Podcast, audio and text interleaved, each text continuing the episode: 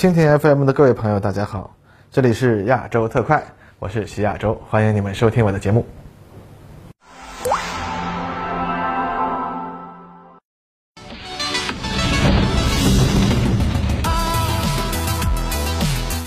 各位朋友，大家好，欢迎收看本期的亚洲特快。那么首先啊，给大家通告一下，列车长作为生产队的履约呢，毕竟也不是真的自带核动力。每周三期观球有雨，有时候还要加更啊。那么周三晚上还有固定直播，再加上最近呢有新的策划，可能和女同事搭伙儿推出一个新的与游戏相关的直播，实在呢有点顶不住每周那么多期节目的高强度工作压力了。所以呢，本周开始亚洲特快节目改为每周一期，还是周二播出。不过我们官网军工组呢多了一档新节目，就是养鸡大佬的侦缉队啊。节目直播时间是在周六啊，欢迎大家收看哦。那么今天咱们来聊点什么呢？当然是得说热点话题啊，那就是说最近航空工业师非要召开重点型号动员会的事儿吧。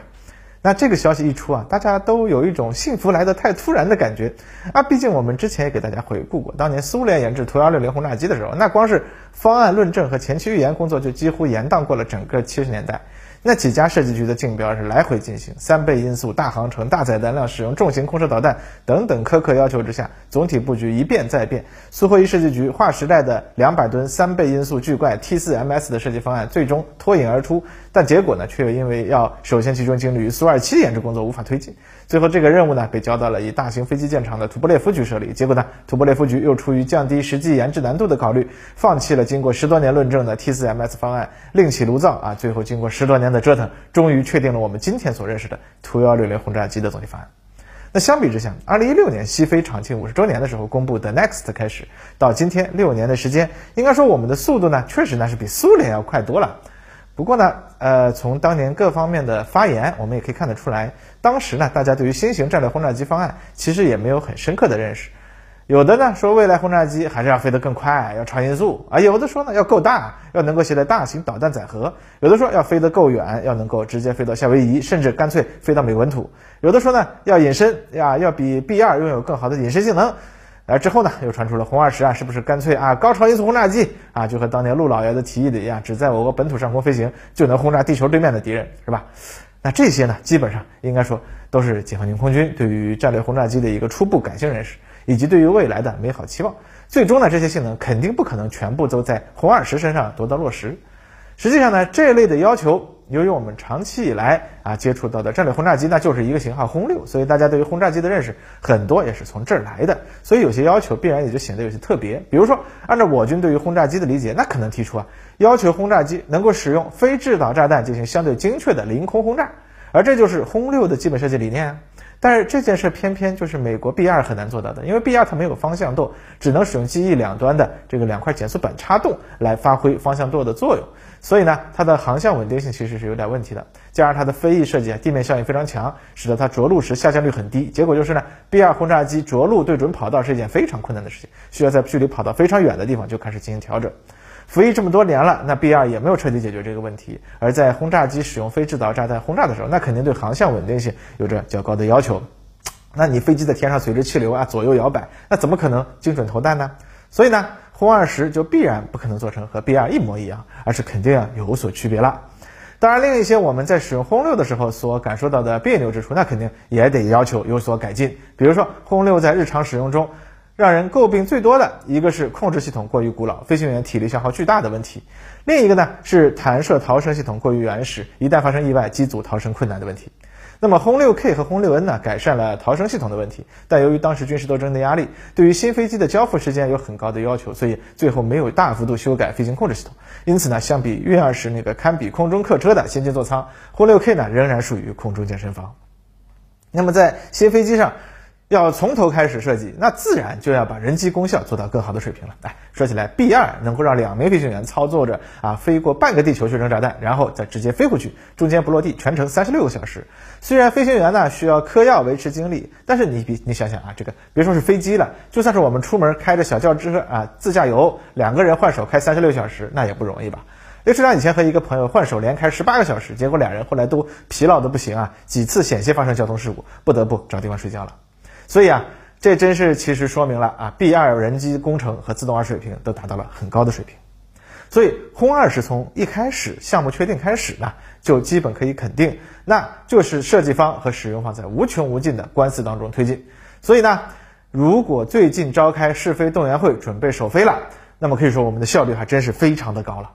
那么基于此，雷市长觉得呀，如果最近进行试飞的飞机真的是和轰二十项目相关，那么可能是某种阶段性验证机。啊，打个比方呢，之前美国在研制隐身飞机的时候，首先开发了这个沉默蓝验证机，用于验证隐身措施是否有效。然后呢，正正经经的利用隐身公式重新计算外形，借用大量其他现役机型的零部件，开发出了 F 幺幺七 A。之后呢，随着相关技术的积累和进步，才有了 F 二十二和 B 二。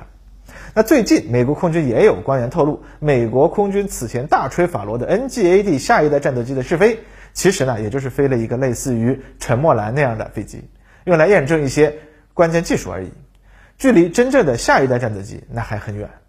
当然了，毕竟六年了嘛，在我国的科研体制之下，这种使用方要求非常明确的飞机不大可能如此拖沓。但是如果说我们现在试飞的飞机和未来最后的轰二十之间的区别要达到 F 幺幺七和 B 二那样的区别啊，那我觉得也有点太离谱了。但是如果说这个飞机和最终定型的飞机之间的区别接近于 Y F 二十二和 F 二十二。那我觉得似乎还是比较合理的，也就是说，最终服役的轰二十或许还会有非常重大的改进和调整，与目前试飞的飞机呢会有相当大的区别。当然说这个呢，主要还是因为网上有些朋友已经过于乐观了，认为我们的轰二十可能会比美国人的 B 二幺首先首飞，首先这个服役啊。那么这只能说 B 二幺预计明年首飞的飞机，基本啊就已经是服役型了。类似于一九九六年 YF 二十二首飞到二零零六年服役之间，处于工程发展阶段期间制造的那几架原型机。毕竟 B 二幺呢，基本还是大量沿用 B 二的成熟经验嘛。如果拿过河做比方，B 二幺其实那就是直接过桥了，而我们的轰二十呢，还是摸着石头过河。所以指望我们在进度上能够追上甚至反超 B 二幺呢，或许这个愿望是很美好，但是它确实不太现实。啊，但是不论如何，这个阶段性原型机如果今年或者明年实现首飞，那中国在战略轰炸机研制进度上已经是非常快了，不论是 B 二还是图幺六零都没有我们快。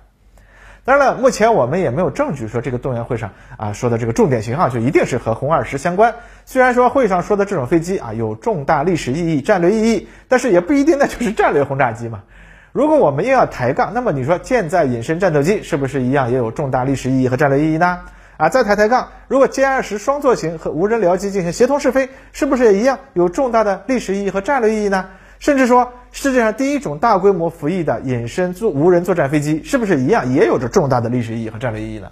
好像都是啊。啊，那所以咱们也盘点一下这几个项目啊，毕竟我国目前有重大历史意义和战略意义的项目，那确实有点多啊。中国的航空工业是必然要迎来一个咆哮的二十年代了。那么舰载隐身战斗机，相信大家都已经有所耳闻了，是由沈飞开发的新型战斗机，从参加过珠海航展的 FC 三幺验证机基础上，一路进步而来的。那么我们其实之前也说过，舰载环境对于隐身飞机来说，那是有些矛盾的。按照美国航母运行的经验，F 三十五 C 的出动率等方面的能力，那远远比不了啊 FA 十八 EF 超级大黄蜂。基本上来说呢，它就是扮演这个深居简出，但一旦出手，那就就要取得决定性效果的神兵利器的。而我们之前啊盘点美国之外其他属 F 三十五 B 战斗机的国家的航空母舰设计的时候也说过啊，这里面和美国关系最深的英国和韩国，为了伺候好 F 三十五 B，都在自己的航母上设计了更大的机库，但载机量看起来呢却较小。只有日本由于要削足适履啊，机库呢就过于逼仄狭窄了，不利于维护 F 三十五 B 战斗机。这也说明，即使是有据说和 F 三十五 C 有着完全不同的隐身可维护性设计的 F 三十五 B，如果要真的想让它好好的发挥作用，那也需要更加复杂的维护。那么我军的航母目前使用的是尺寸比隐身舰载机大得多的啊歼十五。未来如果隐身机上线以后呢，哎，可能我们最后发现它不会完全取代歼十五，而是和美国海军的航母一样，每艘航母上只有一部分舰载机是隐身的，大部分的日常任务还是由歼十五来承担。而这一小部分的隐身舰载机呢，它所需要的维护和运转空间可能和尺寸大得多的歼十五差不多，而平均每架次飞机所需要的维护工时和成本，甚至可能远高于歼十五。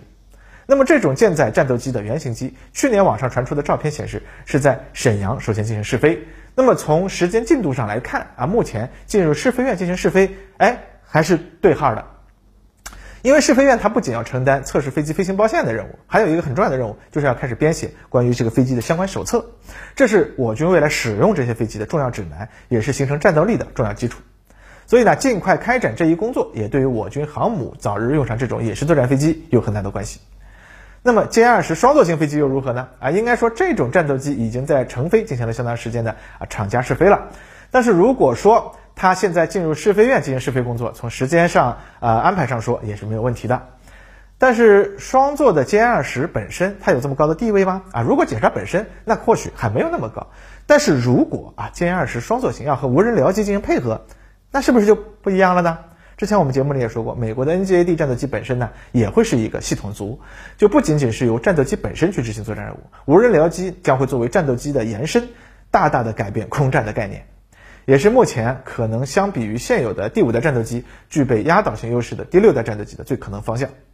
当然呢，至于无人机能够执行空战任务的具体时间啊，它不会特别近。比较乐观的呢，估计是三十年代啊，真正进入现实。但是能够实现这一点的前提，无疑是在二十年代之内，对于这个技术方向做充足的试验和验证，包括进行实际的验证飞行。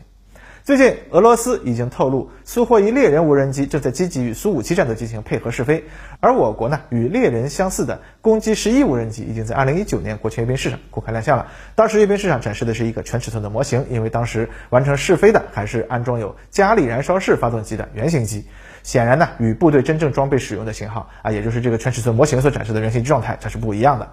那么经过这几年的发展，真正完整的攻击十一原型机，现在呢也应该已经完成首飞了。那么试飞院进行国家试飞啊，也是很正常的嘛。而我军在强五退役之后，关于为地面部队提供近距离空中支援的任务呢，此前啊也有说法认为可能会使用空军的打击无人机、多用途战斗机和陆航自身的武装直升机来共同执行。如果真是如此，那么考虑到我军此前装备强五的规模，那么攻击十一未来的装备规模绝对不会小。在全世界范围内，它将是第一种承担起一个领域内主导角色的作战无人机。你说这是不是也是战略性、历史性的呢？啊，当然，攻击十一它不是一种能够进行空战的无人机。此前沈飞展示过的岸舰无人机外形看起来显然更接近于现代战斗机。这表明呢，我国其实在无人机这个领域其实也正在全面开花。不管是攻击十一还是岸舰，都可能成为与歼二十双座型搭配进行试验的无人僚机。而这个试验显然也具备很强的开创性和前沿性，也担得起这么一个。隆重的仪式。那么上述几个机型也是我们啊可以根据现有公开消息推测的几个可能性。但如果啊真的超出了我们上述的几个推测，比如说这个试飞的就是腾云工程的高超音速飞机，那我们肯定是更加高兴了，是吧？好了，本期节目就到这里，感谢您的收看，咱们下次再见。